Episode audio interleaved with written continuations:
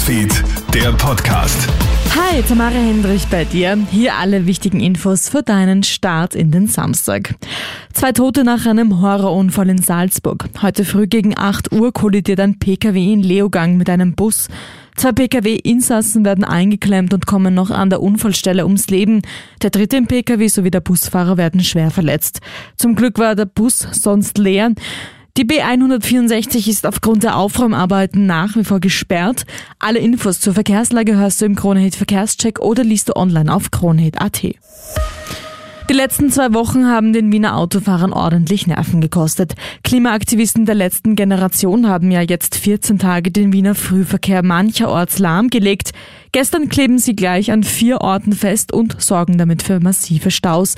Die Wiener Polizei ist im Dauereinsatz, aber auch über 100 Anzeigen können die Aktivisten nicht aufhalten, sagt der Sprecher der letzten Generation David Sonnenbaum zu Puls 24. Eine Person bekommt durchschnittlich zwei bis drei Strafverfügungen und hier werden wir so lange Einspruch erheben und vor Gericht auch den Notstand äh, sagen, bis die Regierung auch endlich handelt.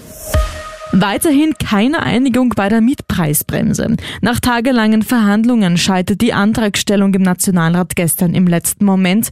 Der Grund, die ÖVP pocht auf eine Abschaffung der Grunderwerbsteuer. Die Grünen wollen das aber so nicht akzeptieren. Die Zeit für eine Einigung drängt aber, drohen doch etwa 400.000 Mieterinnen und Mietern um 8,6 Prozent höhere Mieten ab dem 1. April.